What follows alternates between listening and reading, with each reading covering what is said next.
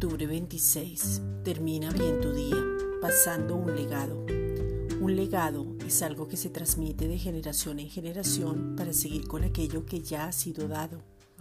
Podemos pasar un legado de fe, de personas que no se avergüencen del Evangelio, de creer en todo lo que el Padre ha dicho, de hábitos en cuanto a lo que somos, de fidelidad y pulcritud, de avivar el fuego, de enseñanza sin mezcla, de fuerzas, de imitar al Padre. Un legado se transmite a causa de tus acciones.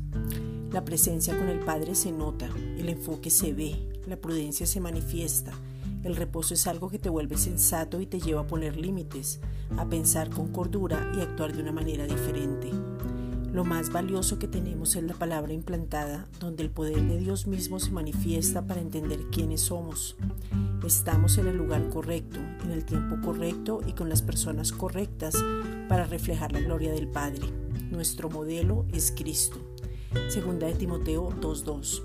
Lo que has oído de mí ante muchos testigos, esto encarga a hombres fieles que sean idóneos para enseñar también a otros.